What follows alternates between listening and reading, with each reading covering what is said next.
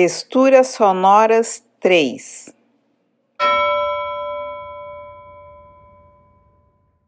A terceira edição de Texturas brota em meio à pandemia do novo coronavírus. Quarentenados, escrevemos, fotografamos, desenhamos, pintamos, refletimos sobre o mundo e suas desigualdades. Costuramos nossos afetos e indignações em palavras. Este número tem cores, aromas, sons e texturas outonais.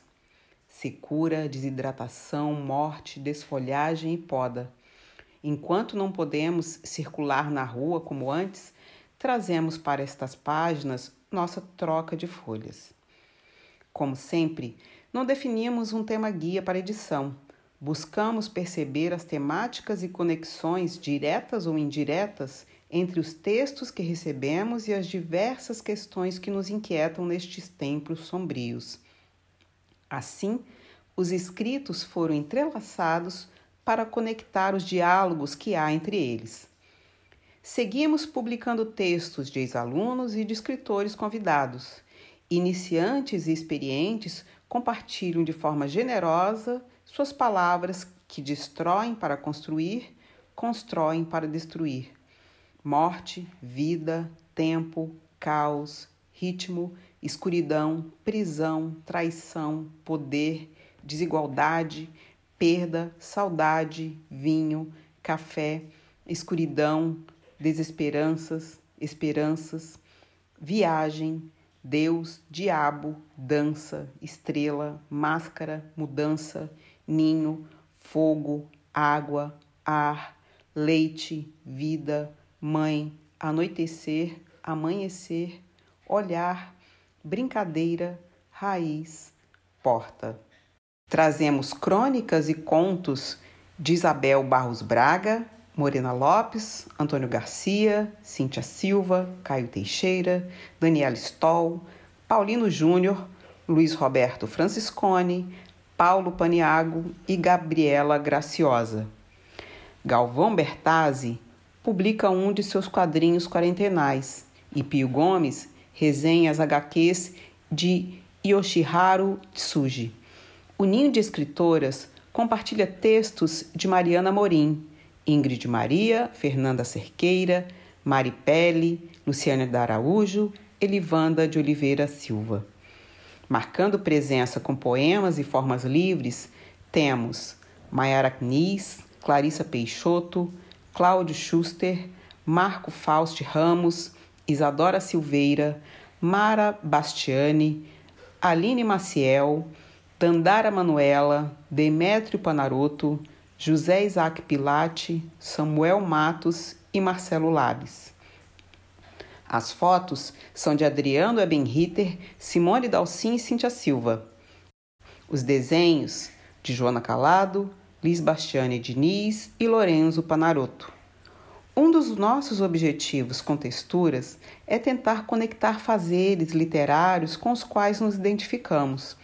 Neste número, destaco algumas parcerias: Quinta Maldita com Demetrio Paulino, Ninho de Escritoras com a Marli Pelle e a Casa Luanda com Dandara Manuela. No lançamento desta edição, não conseguiremos nos abraçar em mais um sarau de carne e osso. O real virou virtual e nos encontraremos de forma reinventada, como têm feito os que vivem e respiram arte. Assim, reverberaremos estas palavras por encontros ao vivo, vídeos, áudios e textos. Nossas trincheiras. Crônicas e contos.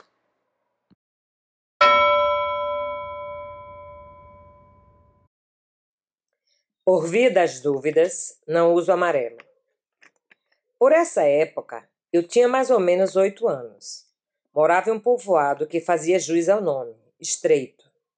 Comigo, um irmão mais novo e uma prima, José e Rita. Todos quase da mesma idade. Éramos agasalhados por uma caridosa e muito querida tia, cuja ternura já transparecia em seu nome, Didinha, e por seu marido, o mestre José Monteiro. Nossa casa, simples como todas ao redor, era de tijolo, rebocada, sem forro no teto de telhas vermelhas. O pouco que tínhamos era suficiente a nos fortalecer espiritual e fisicamente. A vida saudável que se levava fazia o tempo correr como um rio. Dia e noite se sucediam com tanta rapidez que antes de anoitecer o dia já se fazia claro. Essa a impressão causada pelas brincadeiras de criança, tomando banho no rio que passava ao largo, correndo pelo mato, subindo em árvores de onde vinham as mangas, pitombas, os cajus, siriguelas, juás, as jabuticabas e jacas, maiores responsáveis pela saciedade dos três primos. As risadas se perdiam, levadas pelo vento que atravessava enlufadas o estreito, fazendo-o mais largo, minimizando o calor que maltratava o sertão. A vida, levada assim folgadamente, onde qualquer sombra de tristeza cedia lugar à alegria, não nos preparou para o que se avizinhava. Não foi suficiente para impor resistência ao mal do século que se instalava no nosso mundo. E era tão ruim, tão assustador, tão forte, tão onipresente, que possuía várias alcunhas, como para estar sempre pronto na espreita e não ter desculpas para não chegar, acaso esquecessem do seu nome.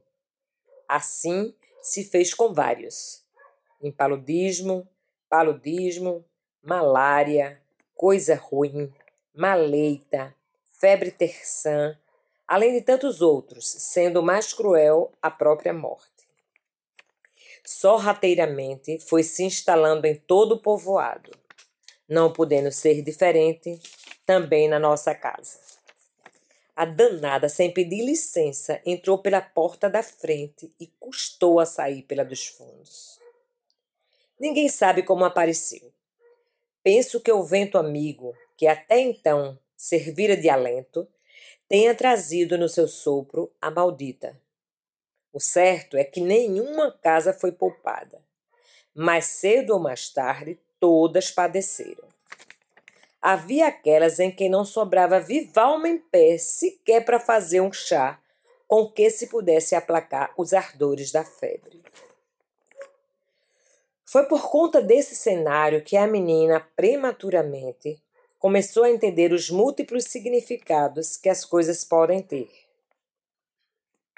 Objetos tão simples que faziam parte do seu cotidiano possuíam mais de uma utilidade, muitas vezes antagônicas, cruelmente discrepantes.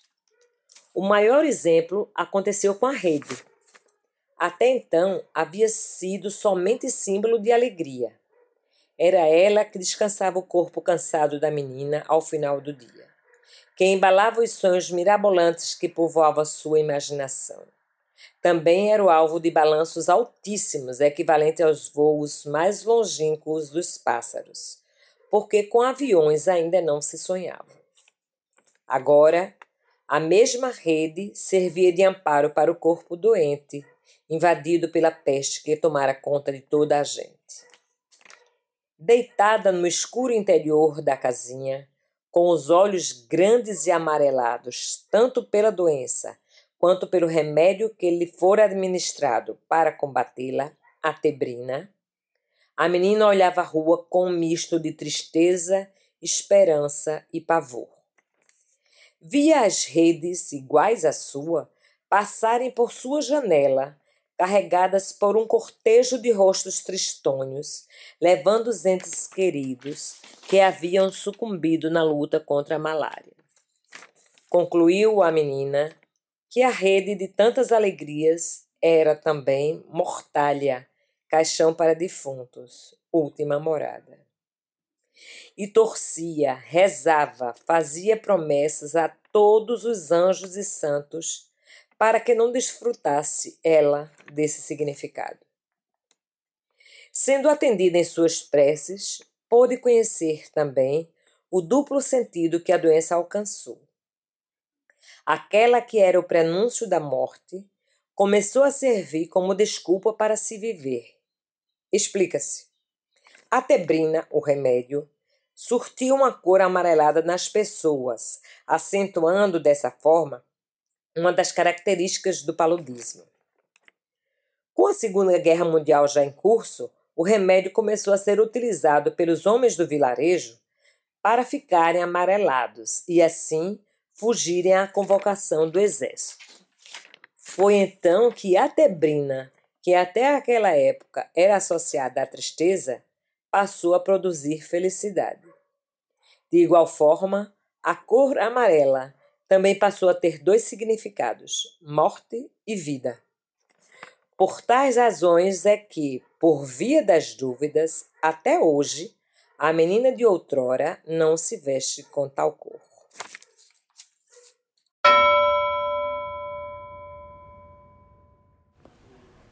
Carta à mãe.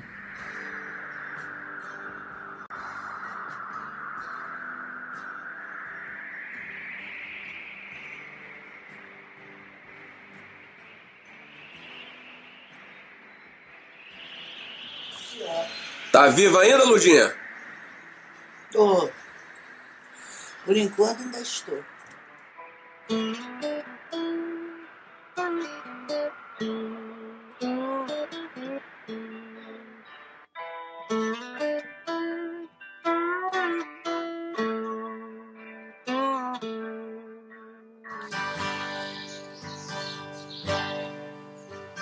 Querida mãe, fico muito contente com sua mensagem do último Natal, em 2013, o primeiro desta nova fase de sua vida.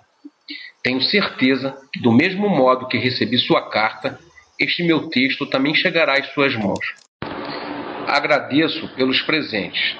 Emociono-me por sua lembrança de seus entes queridos e por manter viva sua tradição em presenteá-los. So you think you could tell. Heaven from hell, blue skies from pain. Não posso deixar de comentar, entretanto, que seus presentes parecem-me destinados a alguma outra pessoa e não eu. E isto também é uma tradição. Assim foi na maioria dos natais passados, como um fantasma aprisionado num eterno retorno, condenado a repetir os mesmos velhos equívocos. Por quê? Eu tô meio errado.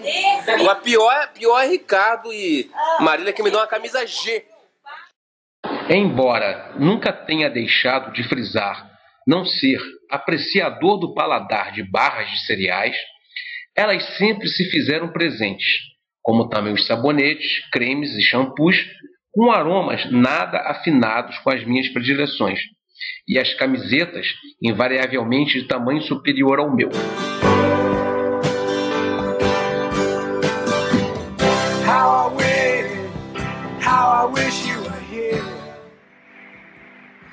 Recordo-me das inúmeras conversas que tivemos a respeito desta dissonância.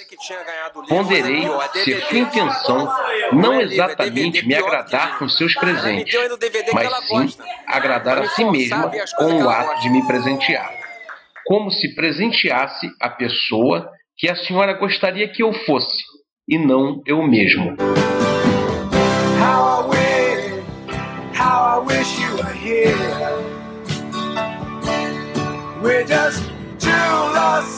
Swimming in a fishbowl, year after year. Daí sua pouca atenção ao que deveria ser o foco de seu gesto. Um presente deve ser algo que a pessoa goste e precise. Pode ser também uma lembrança que simbolize o afeto e a importância de uma relação.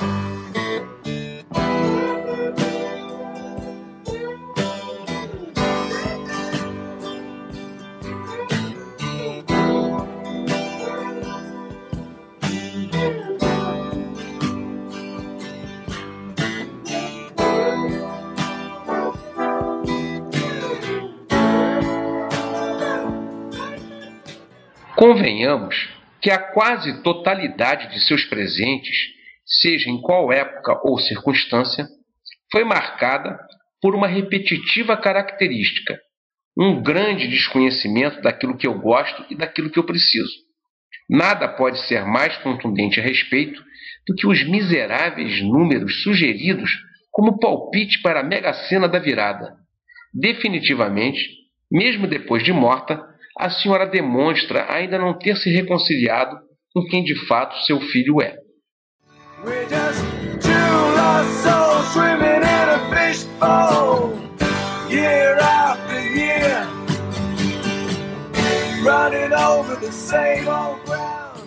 Quem sou? É a questão que resume nossas vidas. Conhece-te a ti mesmo. É a tarefa que sintetiza nossa existência. Conhecer para transformar. Nem mesmo nesta sua nova etapa de consciência, a senhora dá provas de ter superado a ilusão de que para se desfrutar de qualidade de vida é vital o dinheiro, principalmente aquele obtido pelo ganho fácil com o jogo. O auto-engano de haver algum outro rumo para se trilhar em nossa existência que não seja o trabalho árduo e constante do autoconhecimento e da autotransformação. Como é que é o negócio, Lúcio? Eu faço as covas do patrão Tô gostando de ver? Disposição, hein? Olha lá, Lorival. Tem, leva jeito, Lorival. Aí. Vamos botar na equipe aí.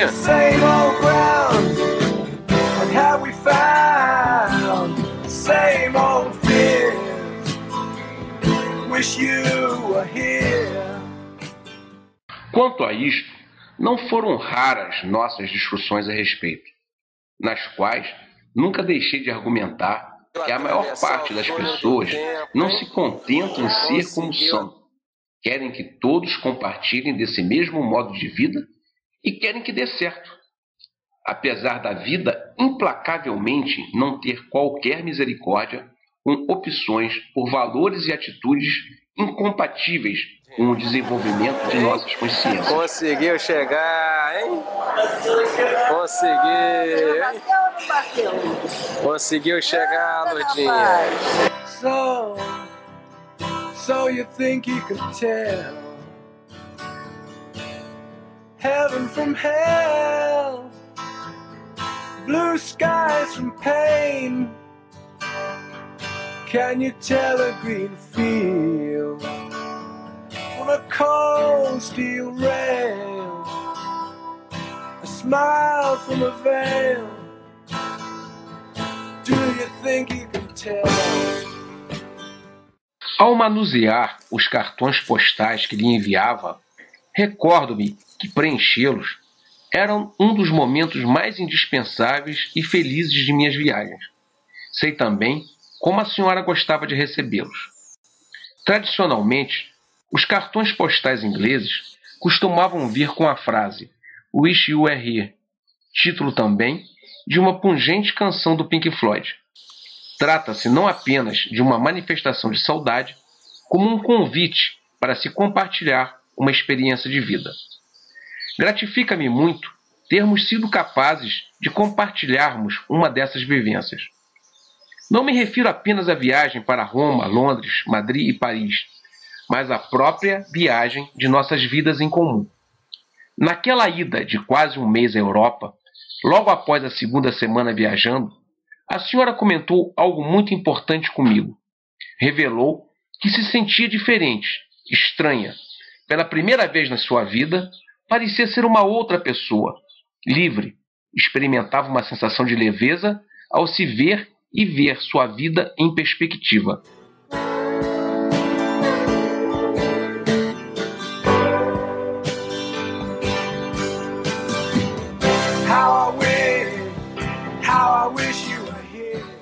Expliquei que eu mesmo sempre passava por aquilo. Por isto gostava tanto de viajar, não somente para conhecer lugares e culturas diferentes, mas principalmente para me reencontrar comigo mesmo, reciclando-me e assim abrir novos horizontes. Viajar por um período longo é sempre uma excelente oportunidade para nos conhecermos melhor e, através do, do distanciamento que a viagem proporciona, transformarmos nossas vidas. No fim das contas, a viagem acaba sendo muito mais uma viagem interior.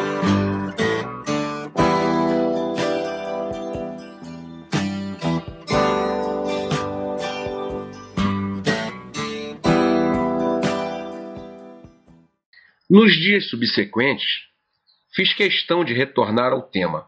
Afinal, era aquela a primeira vez que compartilhávamos, mãe e filho, da mesma perspectiva, não apenas conceitualmente, mas através de vida vivida.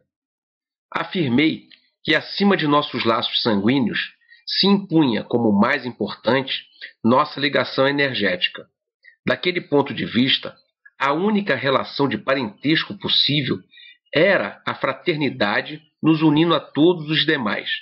Além disto, ficava óbvia nossa missão em comum. As gerações são como ondas que se sucedem, as ondas da maré montante do processo global de evolução da espécie humana. Às vezes parecem refluir, para logo mais à frente novamente se agigantarem, um acúmulo de forças até que as ondas consigam derrubar ou passar por cima dos obstáculos. Vê se eu posso com isso. Cold comfort for change. Did you exchange? Walk on part in the war. Leave in a cage.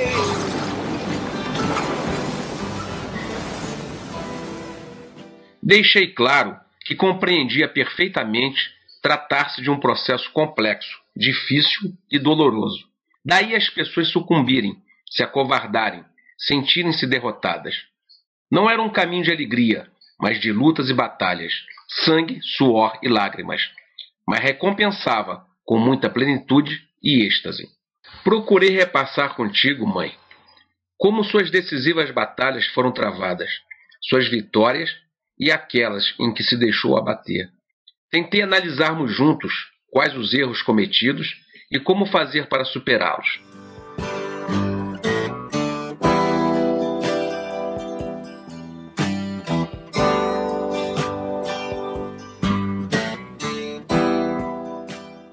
Tracei os inevitáveis pontos de contato entre suas batalhas e as minhas próprias. Como minhas opções e atitudes estavam relacionadas às suas, seja dando prosseguimento, seja retomando ou corrigindo o curso. Tentei mostrar como nossas vidas se entrelaçavam num processo maior, em que nossa linhagem genética e energética cumpria sua missão na construção de um futuro de liberdade, de igualdade e de fraternidade. Ou seja, como todas as demais linhagens no planeta sintetizavam-se num único objetivo: a busca de um mundo de luz.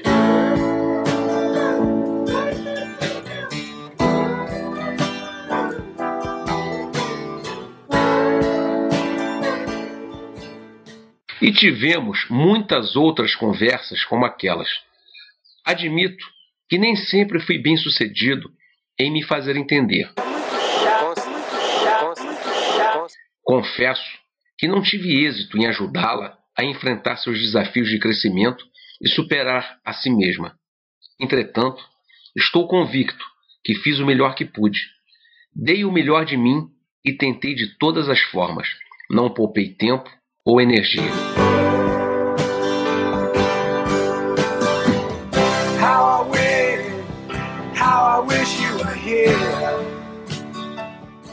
Houve um momento em que estivemos juntos aqui na Terra.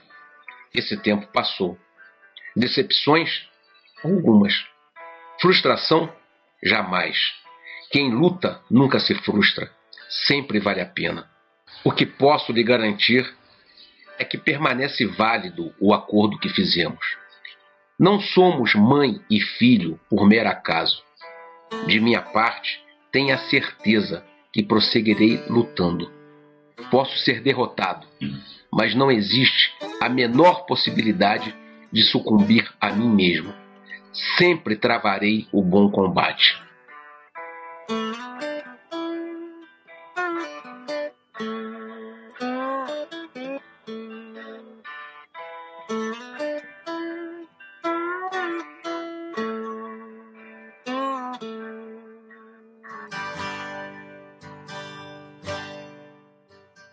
É por isto que lhe conclamo. Embora já não estejamos mais no mesmo plano, nossa missão em comum prevalece. Vamos à luta. Ainda tudo está por se fazer. Nada temos a perder, somente as correntes que nos aprisionam. Conto contigo. Um novo ano está à nossa espera.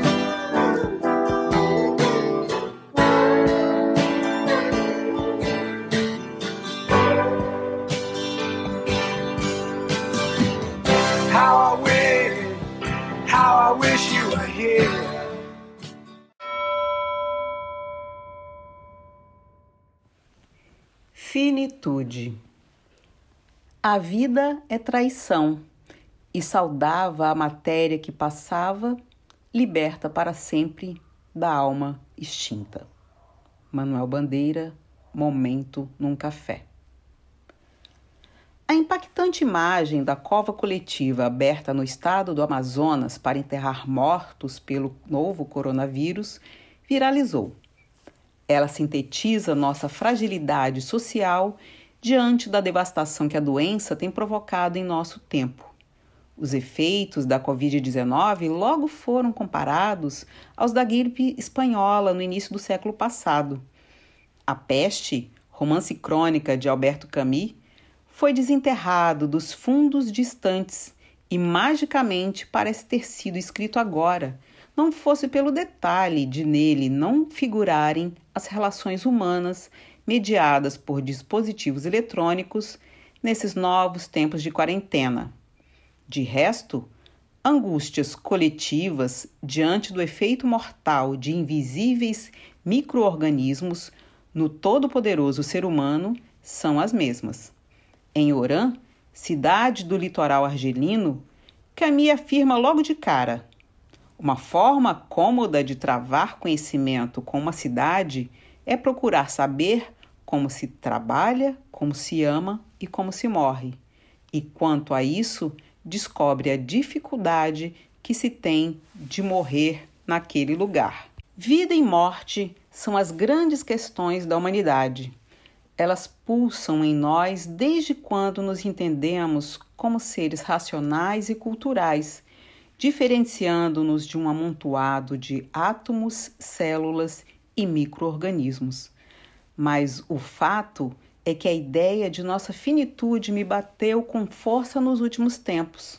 Não sei se foi o fato de eu já ter percorrido meio século que me trouxe a ideia de perecimento ou se foi a lenta morte por velhice de nosso cão zumbi que povoou minha mente com reticências. Senti necessidade de organizar meus pensamentos sobre a questão. Morte é de gênero feminino, aponta a tradição da língua portuguesa. Entre os vários sentidos registrados no dicionário, o fim ou a cessação da vida, animal ou vegetal, é o que melhor cabe aqui. Diversos sinônimos são registrados por Wise e destaco os que me dizem algo: falecimento, acabamento, desaparecimento, desaparição, passamento, perda, perecimento, trânsito, traspasse, traspassamento, fim, acabamento, aniquilamento, destruição, fenecimento, ocaso, término, termo, sofrimento, angústia, desgosto, dor, pesar, tormento. Quando criança, nunca experimentei a perda de alguém próximo, nem por tragédia, doença ou causas naturais. A morte sempre parecia algo distante. Tinha medo dos mortos e da morte, pelas histórias de assombração da cultura popular perpetuadas no cinema. Achava que se dormisse sem cobrir os pés, uma assombração viria me pegar à noite. Só entrei em cemitérios já adulta para me solidarizar a amigos pela morte de seus pais. Eu tinha mais de 40 anos quando comecei a perder avós e tios já idosos. Nunca enfrentei a dor de uma perda precoce. Posso dizer que a morte entrou suave na minha vida e não tive medo de assombrações. Acredito no corpo e na matéria, mas respeito as explicações religiosas sobre o que acontece quando chegamos ao fim. Até porque elas são mais fáceis e confortam muitas pessoas. Poucos suportariam viver assumindo que ignoramos muita coisa, que temos mais perguntas do que respostas. Mas para mim, o espírito é físico, a matéria da mente, da psique, da história, dos eventos que compõem cada personalidade e como ela se manifesta é concreta, mas de um concreto subjetivo. Logo, a vida que cada um tem ou teve prossegue não no além, mas na trajetória construída, nos rastros de sua existência ressignificadas por outras pessoas. Seja essa vida boa ou má. E nisso a morte tem um significado outonal. Outono é a estação da morte, que precede o renascimento, do casulo que precede o voo, da volta na espiral do tempo tempo em que a vida nunca volta ao que era. Retorna-se a um início, mas a um novo início, do qual não se sabe o ponto final.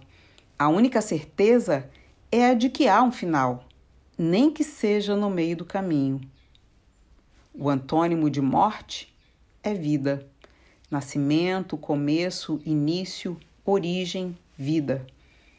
Aparecimento, criação, desenvolvimento, surgimento. Alegria, deleite, felicidade, prazer, satisfação.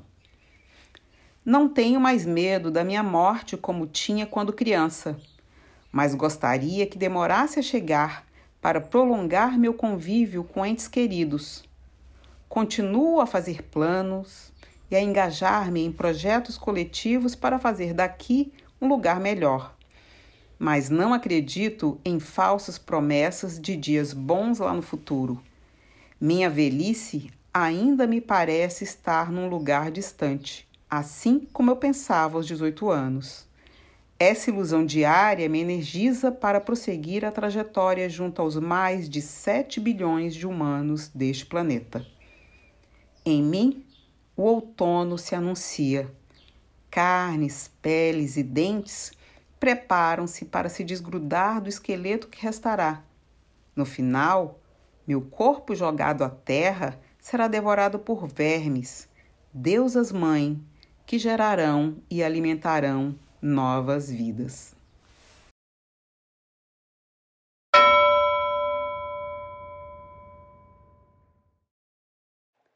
Bebendo com o velho barbudo, Caio Teixeira. Muito tempo sem escrever, tempo demais.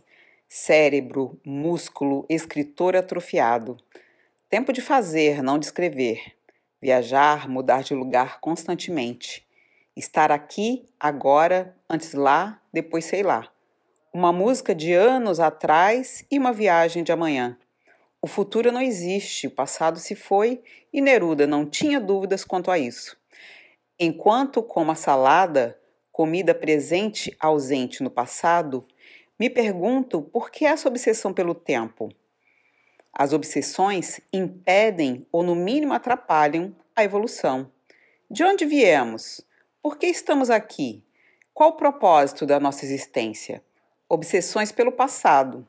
Existe vida depois da morte? Para onde vamos? Voltaremos? Existe um destino pré-estabelecido para cada um de nós? obsessões pelo futuro. Se não podemos mudar o passado e o futuro não existe, por que tanta preocupação em dividir a existência em partes? Não seria mais vivo nos preocuparmos com o ato de ser? Um ato essencialmente presente a cada momento? O que foi é ido, disse Leminski.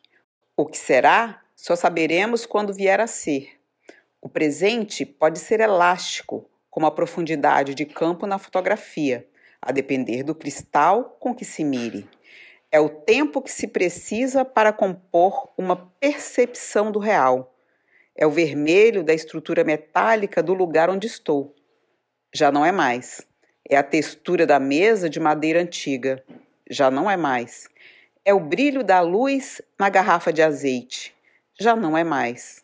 É o reflexo da lâmpada dourada na superfície do vinho dentro do cálice, e já não é mais.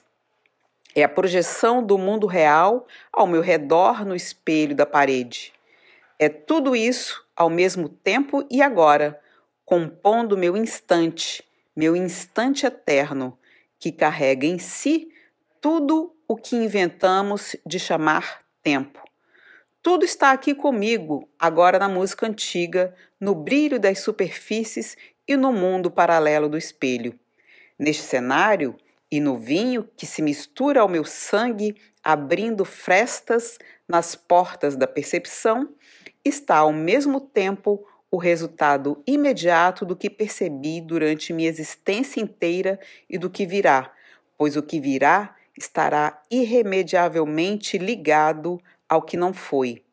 Não como um passado determinando um futuro imaginário, mas como a cera de uma vela derretida pela chama, que, mesmo escorrendo, continua sendo a mesma cera que há instantes era vela.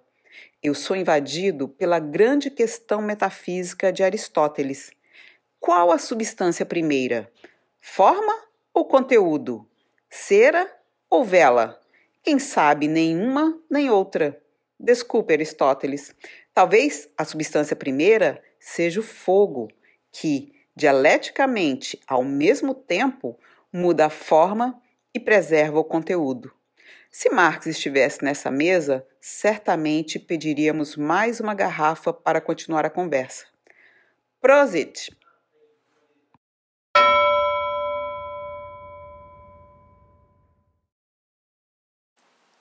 Na escuridão. Ela esbarrou em alguma coisa pontuda à altura do quadril e deduziu, enquanto a dor latejava, que era a mesa da cozinha. Foi uma daquelas pancadas que deixam manchas esverdeadas na pele. Lígia tateava o interior dos armários em busca das velas. Tinha guardado aquelas velas numéricas que colecionava, de seus aniversários, meio derretidas e com o pavio preto, só não sabia onde. Elas tinham se tornado bastante necessárias minutos atrás. Encarava a tira do teste de gravidez molhada de urina quando um estouro distante anunciou a escuridão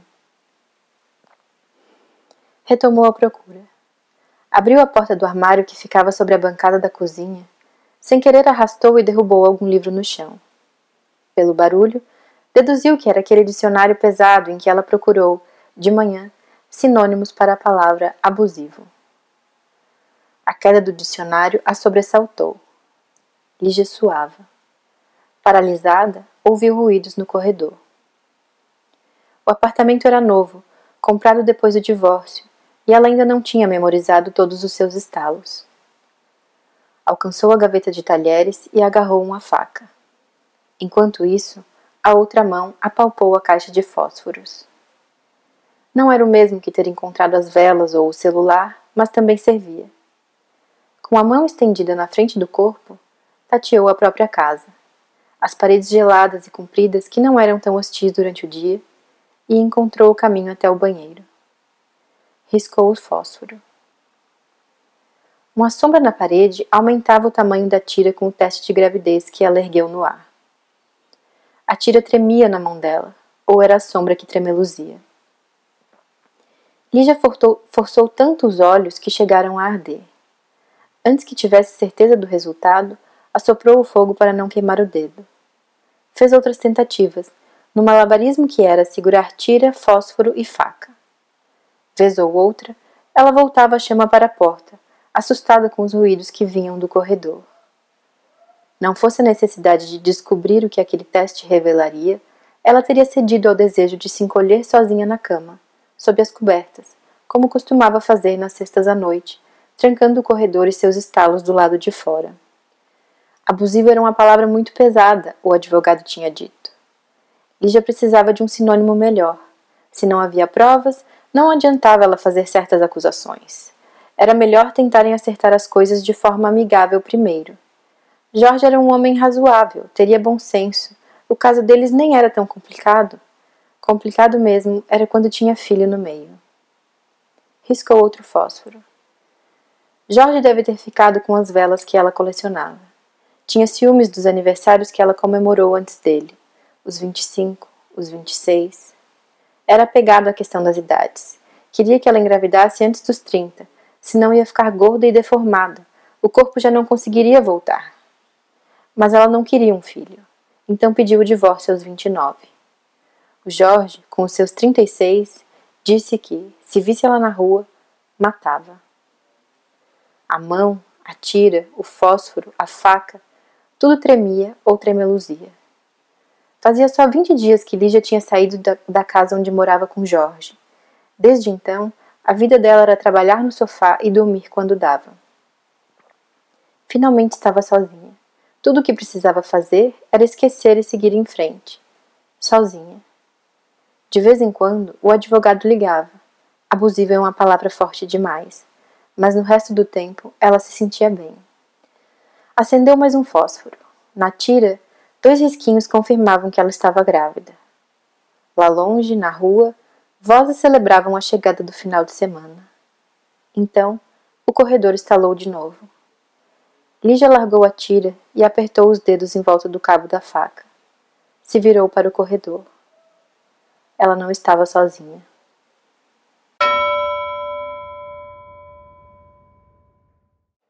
O galardão do poeta. Danilo Afonso de Lima abriu sua caixa de e-mail como costuma fazer todas as manhãs, depois de circular pelas manchetes e notas dos noticiários eletrônicos, e foi impactado por uma mensagem que há anos nutria a expectativa de receber. Dentista de profissão, professor esporádico em cursos de especialização em ortodontia e dedicado corredor amador de maratonas, Danilo Afonso de Lima queria mesmo ser reconhecido como poeta. Autor de oito livros autofinanciados no decorrer de 36 anos de carreira nessa luta mais vã, que é a luta com as palavras, conforme assinalou Drummond, já havia provado o gostinho do reconhecimento sempre que rememorava o elogio da professora de português no antigo ginásio de sua cidadezinha natal, passando pela incumbência de redigir o texto no convite de formatura da sua turma de odontologia, um e outro poema figurando em concursos literários provincianos, até o convite para integrar a Confraria de Belas Letras na cidade em que hoje reside, engrossando o caudal literário como declarou seu amigo e presidente da entidade na formalização do novo sócio. Em seu juízo, no entanto, faltava o reconhecimento maior, aquele que só poderia advir com um prêmio outorgado por uma instituição de grande porte, capaz de catapultar sua carreira às graças do mercado.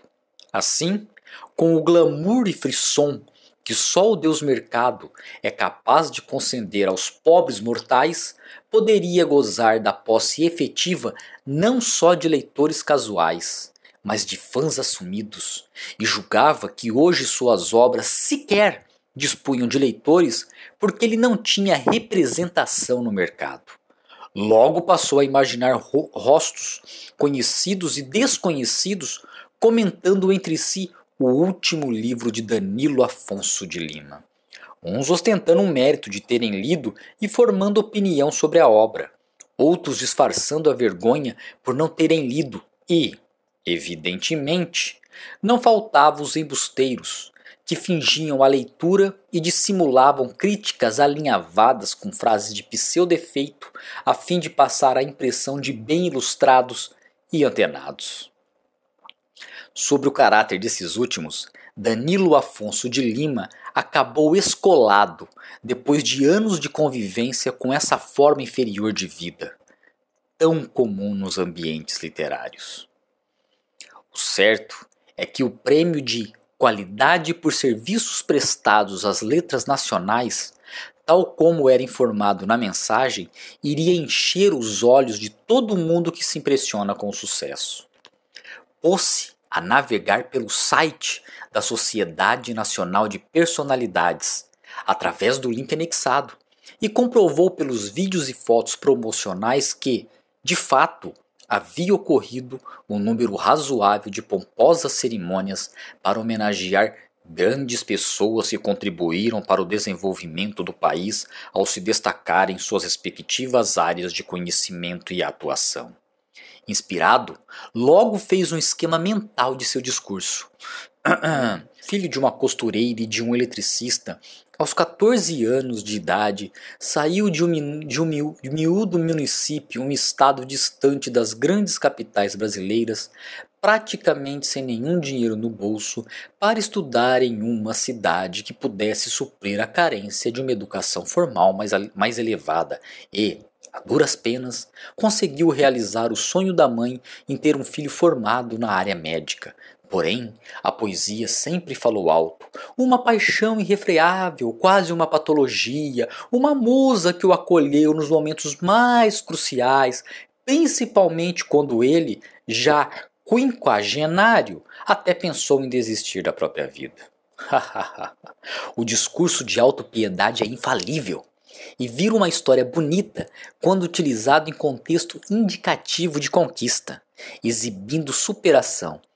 Pega super bem e ajuda a angariar popularidade, pois se as pessoas são capazes de contemplar as desgraças alheias para se consolarem, do mesmo modo, se afeiçoam a exemplos que sirvam de crença na sociedade pela via da iniciativa pessoal. Assim, ainda que ele não tivesse sofrido como um Cristo no Calvário, estava decidido que veio de baixo e quebrou barreiras. Porém, de repente, os pilares do castelo de Danilo Afonso de Lima foram abalados um sobressalto acabou por fazê-lo desistir da honorífica distinção e, consequentemente, da majestosa solenidade. Não contava com a cifra de R$ 2.700 que teria de desembolsar para receber o tão sonhado reconhecimento. A alegria de pobre dura pouco, filosofou. Ainda que desanimado, prosseguiu em sua investigação pelo site até que se deteve obcecadamente nas imagens veiculadas. Pensou um pouco mais e concluiu que a quantia era até razoável quando se levava em conta a suntuosidade do medalhão, flagrante pela foto, e a assembleia de notáveis premiados em várias categorias em um único evento. E tão súbito quanto o choque de instantes atrás foi a projeção mental do humilde interiorano figurando ao lado de um militar de alta patente, um advogado habilidoso, um engenheiro engenhoso, um magistrado ilibado, um cientista brilhante, um famoso da TV, um empresário de renome, quem sabe algum ministro. Convencer a esposa talvez não seja tarefa muito fácil mas sabia por quais caminhos abordá-la. Embora não estivesse em tempo de vacas gordas, inclusive com a filha adolescente tendo que fazer a vez de secretária do consultório no período vespertino, eles gostavam de se considerar filhos de Deus quando o assunto era consumo. Fazer uma viagem para participar de um evento de tamanha magnitude seria o equivalente a um passeio de descanso justificado por uma festa de formatura. Ou melhor, uma festa de debutante. É isso mesmo! Seria o seu debut na sociedade, sua estreia na vida social em âmbito nacional. E isso não tem preço. Quer dizer, até tem, mas dá para parcelar em seis vezes no cartão. Além do mais, tudo na vida tem um preço, e ele não queria decepcionar a pessoa ou grupo que indicou seu nome. Sim, a mensagem trazia a convincente informação de que ele havia sido indicado por gente de destacada relevância técnica e social. Ele era observado, refletiu. Seu histórico na atividade de poeta no seu entender, já seria suficiente para a consagração. Mas imaginou também que suas exposições e postagens nas redes sociais tivessem surtido efeito. Poesias autorais sobre temas aleatórios e opiniões a revelarem sua consciência elevada dos acontecimentos poderiam ter despertado a atenção de alguma vaca sagrada do mercado literário. Tinha várias no hall de amigos que aceitaram sua solicitação de amizade. Bem que um jornalista que vendia serviços de consultoria literária disse que hoje não basta ser um novo Fernando Pessoa, mas é preciso também ser, ser competente na comunicação e usar com eficiência os meios à disposição. A indicação não poderia ser revelada para não causar ressentimento e intriga nos concorrentes que ficaram de fora. Mas a ideia de um protetor oculto adicionava a excitante sensação de ingresso em uma ordem secreta, uma associação de seletos, a qual só pertence quem é escolhido. Por isso tudo, continuava Danilo Afonso de Lima em suas conjecturas, todos os custos com a oferta do prêmio seriam investimento. Até mesmo o valor de 320 reais para que cada convidado do laureado participasse da cerimônia com direito a buffet livre, bebida não inclusa. Se ainda assim a esposa resistisse, repassaria a informação de que cada vez que o nome dele fosse digitado no Google, apareceria a titulação que seria, diria com ênfase, publicada no Diário Oficial. Sem contar que a solenidade acontece no Rio de Janeiro, onde fica a sede da Sociedade Nacional de Personalidades e onde está a Academia Brasileira de Letras. Ah! Sonhava alto, e isso era um problema, pensou. Antes de atingir o famigerado píncaro da glória, teria que resolver um contratempo. Ter material pronto para um livro inédito, pelo menos que tivesse uma parte bem adiantada, posto que pudesse ser procurado por uma editora representativa do grande mercado, quem sabe a Companhia das Pedras. Os editores gostam de quem tem disposição. Aliás, o mercado quer que estejamos dispostos. Então ficou alarmado ao cogitar consigo que teria de escrever um romance. Era isso que esperariam dele, pois romance é o que vende. Sem problemas, ser escritor profissional é isso, e já projetava um tom de displicência ao se referir ao seu editor. Meu editor isso, meu editor aquilo, a fim de fazer charme com os ossos do ofício. O tempo não para, como diria o poeta, e Danilo Afonso de Lima encarava o presente como uma recompensa por não ter desistido de seu sonho. Aliás, gostou tanto desse raciocínio que anotou para incluir no discurso. Porém, a realidade imediata estava logo ali e o chamava com a boca escancarada, mal cheirosa, de dentes encavalados e gengiva cinza. Deu graças a Deus por ainda ter clientes, pois haveria mais contas a contrair, e dirigiu-se para o consultório ruminando os louros. Tristeza talvez tivesse sentido o pequeno empresário Gilberto Pena, que já não tinha muito o que fazer para evitar a falência de sua loja de artigos para festas e decoração, quando tomou conhecimento do e-mail que o parabenizava pelo prêmio de qualidade aos serviços prestados no comércio e, mal terminou de ler, mandou para a lixeira.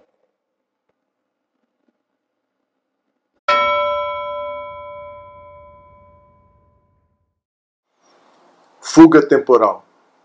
Polícia encontra mais um viajante do tempo na capital. A Polícia Militar encontrou ontem, 23, em Florianópolis, a quinta cápsula contendo mais um viajante no tempo. Não foi revelada a identidade da pessoa que estava no casulo, mas confirmaram estar viva e sob cuidados médicos. O módulo estava em um fundo falso de um prédio histórico que estava sendo demolido para dar lugar a um novo shopping no centro da cidade. Dos quatro invólucros anteriores, em apenas um foi encontrado passageiro vivo. Os outros três objetos foram achados danificados e com ocupantes, porém nenhum deles estavam vivos. Pois bem, esse na notícia sou eu. Destaque da semana passada. Na verdade, Dez dias se passaram em meu novo mundo.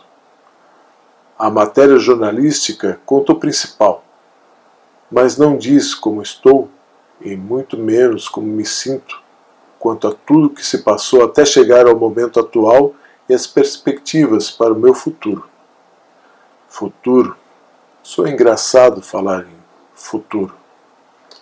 Meu hoje é fruto de um projeto secreto no passado quando topei fazer parte de uma experimentação científica para prolongar a vida e a juventude.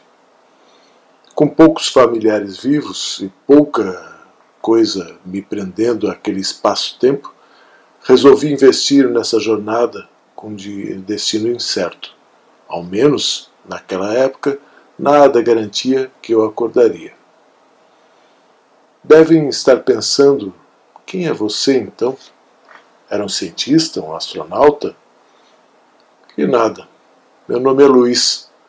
Sou jornalista e tinha, em 2020, 53 anos. Entrei nessa jornada não como um cientista, mas como jornalista que sou. Um curioso que pouco tinha a perder. Estava também incomodado com os rumos políticos, sociais, culturais do meu tempo e, de quebra, estava desempregado. Ah, então foi por dinheiro que se meteu nessa empreitada? Sabia, diria a maioria. Mas não. Seria bacana até. Bem que eu estava precisando.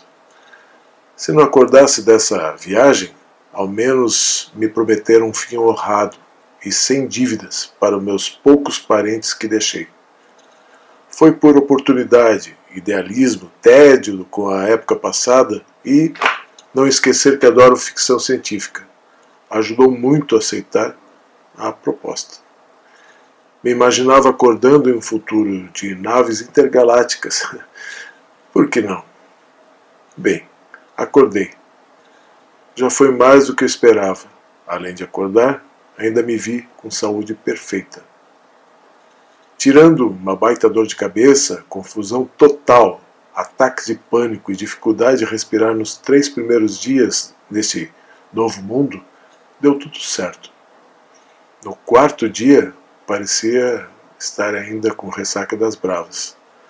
Aí, no quinto dia, é que eu consegui ter noção mesmo do que estava vivo e tentar compreender o que estava, havia acontecido e o que se passava à minha volta. Levando em consideração que farei no fim deste ano 134 anos e que fiquei congelado 80 anos, mais tempo que eu vivi até 2020, me sinto jovem e bem.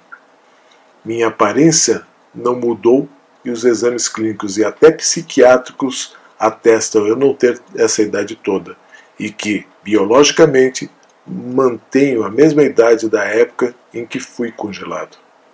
Enfim, acordei em 2100, um sucesso de experimento, me sentindo agradecido pelo simples fato de abrir os olhos e saber que consegui. No quinto dia, finalmente consegui levantar, comer sozinho e pensar sem sentir muitas dores. Minha primeira pergunta foi: onde fica o teletransporte? Ok, apesar da pergunta, eu já estava ciente de onde me encontrava e em que ano. Isso não foi preciso questionar. Aí descobri que não existia nem o teletransporte, nem a nave interestelar com que tanto sonhei. Foi a primeira vez que deu vontade de voltar para o casulo. Quem sabe mais 80 anos? No sexto dia, em que descobri as coisas terem mudado. Todo o conceito de comunicação estava ótimo. Não existia mais a necessidade de smartphones, muito menos de televisores. As imagens eram holográficas e projetadas por pontos minúsculos colados à pele. Ainda produziam efeito surround. Ponto continha TV, rádio, telefone, filmadora, bloco de notas, máquina fotográfica, ou seja, se achávamos que em 2020 que o smartphone tinha tudo isso, o ponto fez parecer a antiga tecnologia um brinquedinho pesado. Nesse dia, me diverti. Falei que no sexto dia descobri que o mundo tinha mudado, mas não muito. Me dispersei com a tecnologia, me diverti sim, mas no sétimo dia encarei a realidade. Vendo as notícias, me deparei com os erros do passado, não apagados. Notei que o ser humano continuava mesquinho em sua cúpula administrativa. Fome, desigualdade social, extremismos partidários de direita e esquerda, pessoas dando mais importância às bandeiras do que às pessoas, estava tudo lá ainda. Tudo que deixei no passado, com roupagem nova, mas com a mesma essência. E foi nesse momento, a segunda vez, que tive vontade de voltar a, para a cápsula e ficar congelado por não menos que 100 anos. Acordei esperando ver algo como a Federação Unida dos Planetas, de minha série favorita, onde, além de viagens espaciais, as raças, credos e fronteiras não eram motivos para discórdias, pelo menos não na Terra. Que tolo! As pessoas imitarem ou se basearem em obras da ficção científica para buscar alternativas energéticas de comunicação é uma coisa. Outra é mudar a índole do ser humano no que se refere ao poder. Falei em ficar congelado mais 100 anos? Acredito que precisaria uns 300 para ter alguma evolução nesse sentido. No oitavo dia, encontrei o viajante do tempo descoberto antes de mim. Uma mulher bonita. Essa sim, cientista. Participou ativamente da experiência. Também manteve a aparência física intacta mas infelizmente a encontrei em estado de choque. Me disseram que no quinto dia acordou, no sexto dia depois de encontrada a cápsula. Ela soube de, das novidades, não tão novas, de nosso novo presente, e levou o primeiro baque. Contaram que chorou muito até o dia seguinte. Depois disso, soube dos rumos de familiares que deixou no passado e aí não produziu mais um som sequer. Os médicos dizem que ela está sadia, só não responde a ninguém. Deixei-a. Era meu único elo com minha história. Eu entendo. O que vi e ouvi é difundir a cabeça mesmo. Espero que se recupere. Nove dias após ser descongelado, Deixei as imagens holográficas e fui para a rua ver pessoalmente o que eu temia. E foi bem pior. Pela terceira vez, tive saudade do meu estado de congelamento.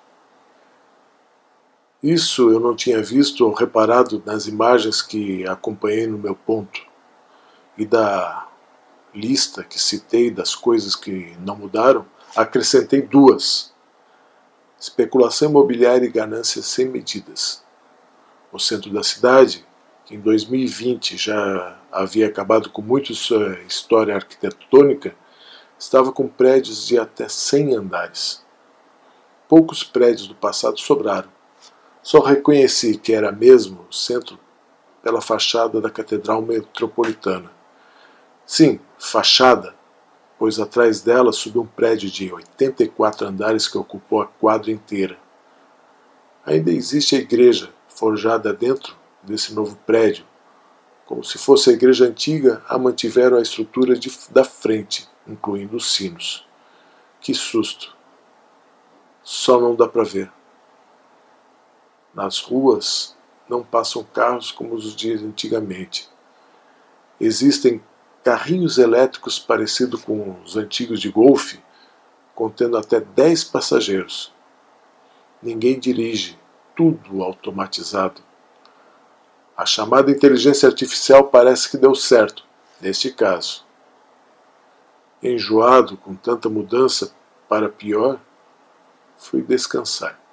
Hoje, após dez dias nesse novo velho mundo, procurei relaxar. Em 53 anos de vida consciente, 80 anos de hibernação e 10 dias de uma nova vida, consciente apenas os últimos cinco, posso dizer que, ao ir para o meu casulo no passado, fechei os olhos vislumbrando um futuro de estrelas, naves, carros voadores e, principalmente, mundo de tolerância com as diferenças, de mais paciência, menos maldade, pessoas menos gananciosas e com mais empatia. Acordei de uma experiência dez dias atrás, Acordei de outra forma nos últimos cinco dias. Vi, senti vibrei com as atualizações. Chorei com que nada mudou. Não pela cidade transformada, deformada, mas pela natureza humana, nada humana, que só pensa em ganhar e ganhar.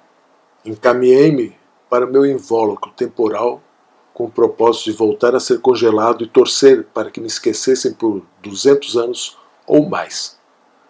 Sabe aquele andar firme e duro? Olhos e olhos que nada veem além do que deseja, fixos e focados no caminho? Nada mais me tirava concentração do meu querer sair daquele tempo, daquela situação. Até que parei. Tive que sentar. Veio à minha mente uma terrível frustração. Pensei na proposta do passado que aceitei, nos anos de exames, de treinamentos, de sonhos e ilusões, da fuga de uma situação e de todo o crédito em um futuro utópico. Reparei nessa fração de tempo algo que me fez parar. Muito possivelmente, pouco adiantaria uma nova jornada e arriscar a abreviar minha vida ali, trocando a vida por mais uma ilusão, da mesma forma que fiz. Deverei me esforçar mais no presente para ter um futuro melhor. Clichê? Batido? Sim. Acredito que tudo possa parecer assim no início. Vamos transformar o clichê em algo original. E dessa vez, sem fugas temporais.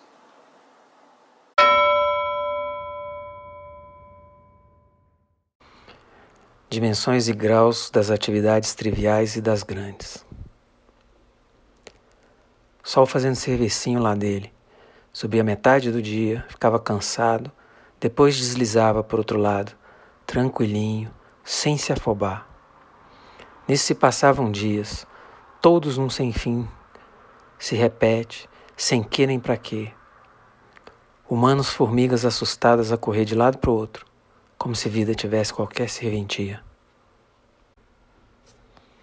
Quando se juntam para infernizar minha vida. Ele não sabia se aquele tropel era cavalaria de Deus ou cascos dos cavaleiros do Apocalipse. Tanto fazia Estava resolvido que, fosse como fosse, ia enfrentar do mesmo jeito. Tinha acordado com revolta a cozinhar por dentro, vontade de revolução todinha preparada. Fosse Deus, fosse diabo, para ambos ia dar mesmo tratamento desdenhoso, enfrentamento que se fizesse necessário, tanto por tanto. Deus é mais direto e objetivo. Diabo gosta de florear um pouco. Ou o contrário. Possa ser, agora estou esquecido, pronunciou-se. Fato é que foi como falei. Abri o braço, os dois ferros na ponta de cada mão fechada, extensão do homem. Deu grito de vinde a mim. Dizem que fez em seguida lambança de fogo, poeira redemoinho de furacões, que no fim ninguém podia acertar testemunho direito. Se que era o que, se tinha sido Deus ou diabo, e mesmo que tivessem sido dois juntos, em parceria, ele teria feito o que fez, virado como estava. Abriu-se buraco no chão. Há quem diga que foi no céu, o Senhor decida como melhor parecer, e tragou a todos em confusão que parecia seria ponto final da história do mundo. No entanto, Senhor vê, continuamos por aqui, talvez para ficar contando justo esse tipo de história, não sabe? Verdade restaurada acerca da vida e adjacências. É simples. Uma hora você está vivo, outra hora não está mais. Mas tem que antecipe por pressa ou por desastrado. Com aquele sujeito foi problema de dívida, pacto mal fechado. Isso que dá no entender língua que diabo usa, ir assinando logo parte assim, sem mais. Esperto foi Tirso, manhoso que só. Diabo veio com proposta, isso, que aquilo, fazia, acontecia, só assinar aqui, dedo indicando linha. Tirso ergueu para lá, a mão assim, rebateu abnegado. Tinha contraproposta. Isso que aquilo, meu advogado assinalou errôneo no acerto. Mandou que Morcegão assinasse no pontilhado. Elegeu o tribunal da cidade dele para qualquer dúvida. Senão, a ser resolvido. Agora diabo quem lhe come na mão, amarrado por contrato obrigado a cumprir. Tribunal nem existe. Tristeza só deve estar desgraçado. Nesse impasse que se prolonga, Tirso só vence, fica com parte que lhe cabe do acordo, todos isso, aquilo prometidos na barganha. Agora me diz quem é verdadeiro tinhoso.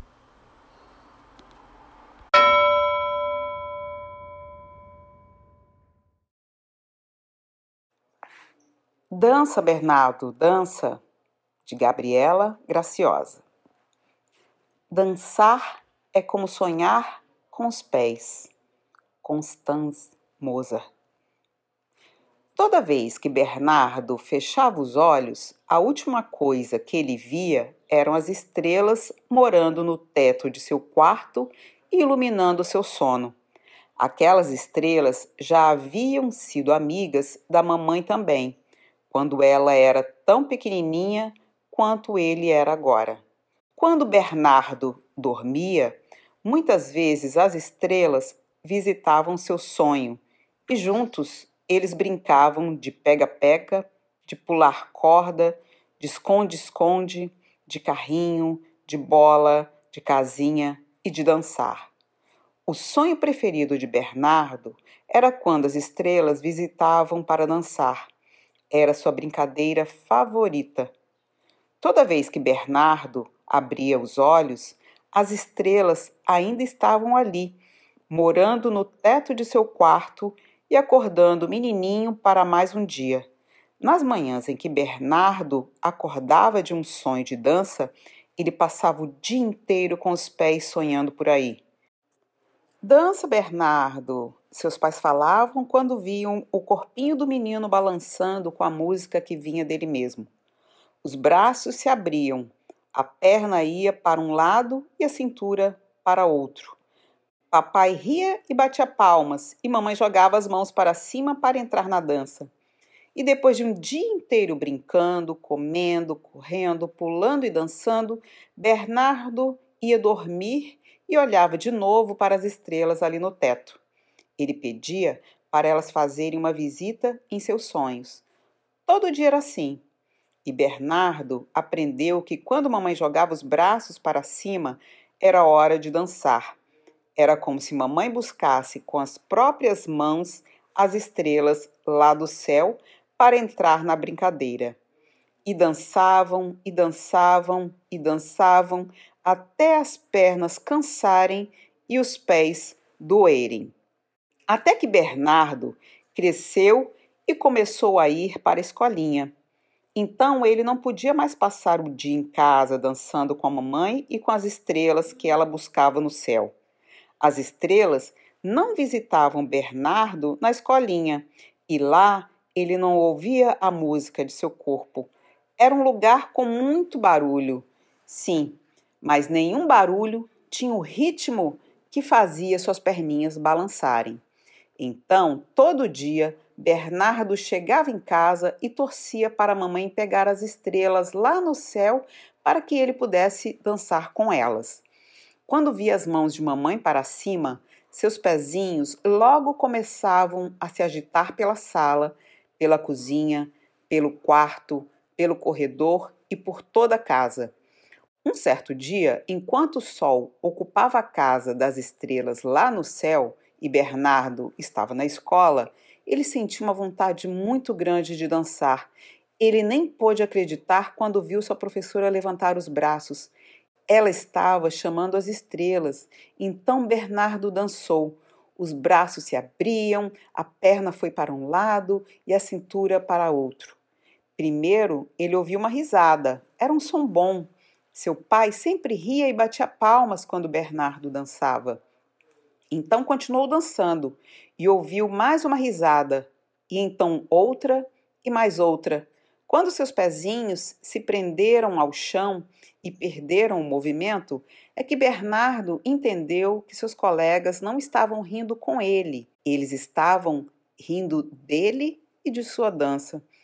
Bernardo parou de dançar imediatamente. Ele se perguntou se as estrelas ficariam tristes mas a professora nem sequer parecia que tinha conseguido buscá-las de verdade. Não como mamãe fazia. Naquele dia, quando chegou em casa, correu para seu quarto para ver se as estrelas ainda moravam ali no seu teto. Assim que ele dormiu, elas visitaram seu sonho e começaram a dançar, mas Bernardo já não sentia mais tanta vontade de balançar o corpo. Por muitos e muitos dias, mamãe continuava a chamar as estrelas quando estavam todos em casa, mas Bernardo não sentia mais aquela alegria em sonhar com os pés. E mamãe foi parando de levantar os braços. Papai foi parando de bater palmas. E certo dia, Bernardo parou completamente de dançar. Bernardo cresceu e as estrelas já não visitavam mais seus sonhos.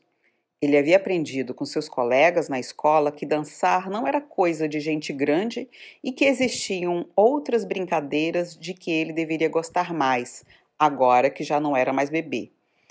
Quando mamãe contou que as estrelas tinham visitado os sonhos dela e contando que ele ganharia um irmãozinho, Bernardo logo pensou que precisava aprender ainda mais com seus amigos para poder ensinar muitas novas brincadeiras a seu irmãozinho.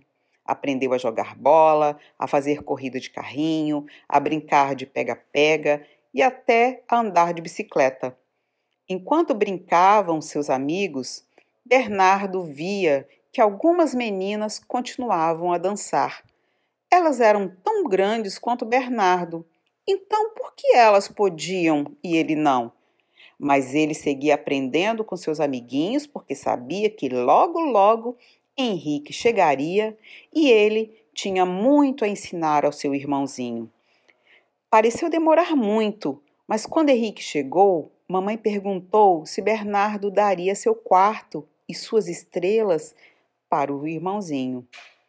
O novo quarto de Bernardo era maior, tinha uma cama maior, tinha um armário maior, tinha brinquedos maiores e combinava com Bernardo, que agora já era muito maior. Não tinha estrelas morando no teto, mas todo dia, quando ele ia dormir, mamãe dava um beijo de boa noite em Bernardo. A última coisa que ele via antes de fechar os olhinhos agora era o sorriso de mamãe, com Henrique nos braços dela. Bernardo dormia feliz toda noite, porque seu coração estava cheio de amor pelo irmãozinho. E assim as estrelas voltaram a visitar seus sonhos. Bernardo não via a hora de Henrique crescer para poder lhe ensinar todas as brincadeiras que sabia. Mamãe dizia que logo, logo as perninhas de Henrique teriam força para poder brincar e o irmão mais velho ficava cada vez mais e mais feliz. Então, um dia, Henrique se levantou, ficou de pé e a primeira coisa que fez foi dançar. Papai riu e bateu palmas e mamãe jogou as mãos para frente para entrar na dança. Dança, Henrique! Seus pais falaram e quando os olhos de mamãe encontraram os olhinhos de Bernardo, ela esticou as mãos para o menino, chamando também para a dança. Dança, Bernardo! Bernardo percebeu que mamãe não chamou as estrelas para dançar com eles, mas ele queria dançar mesmo assim. Seu pequeno coraçãozinho estava repleto de felicidade e alegria com sua família, e Bernardo aprendeu que não importava se era grande ou pequeno, ele poderia dançar sempre que quisesse.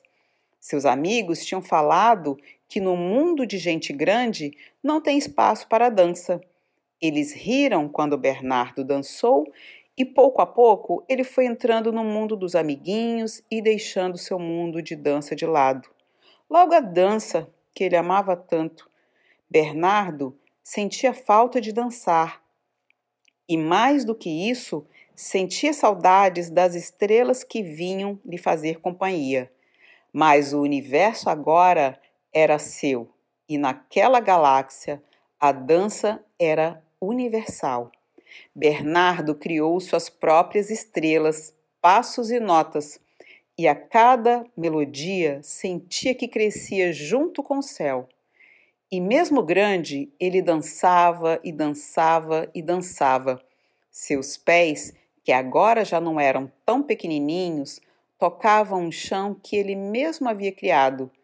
E se ele, quem tinha criado o chão, decidiu então que nele as estrelas também morariam. Quando os colegas falaram para Bernardo que dançar não era coisa de gente grande, ele deixou a dança de lado. Mas ali na sala da casa, dançando novamente com mamãe, papai e Henrique, ele descobriu que no seu universo era ele quem criava as regras das brincadeiras. Então Bernardo fez todo mundo dançar e chamou as estrelas para dançar com eles novamente.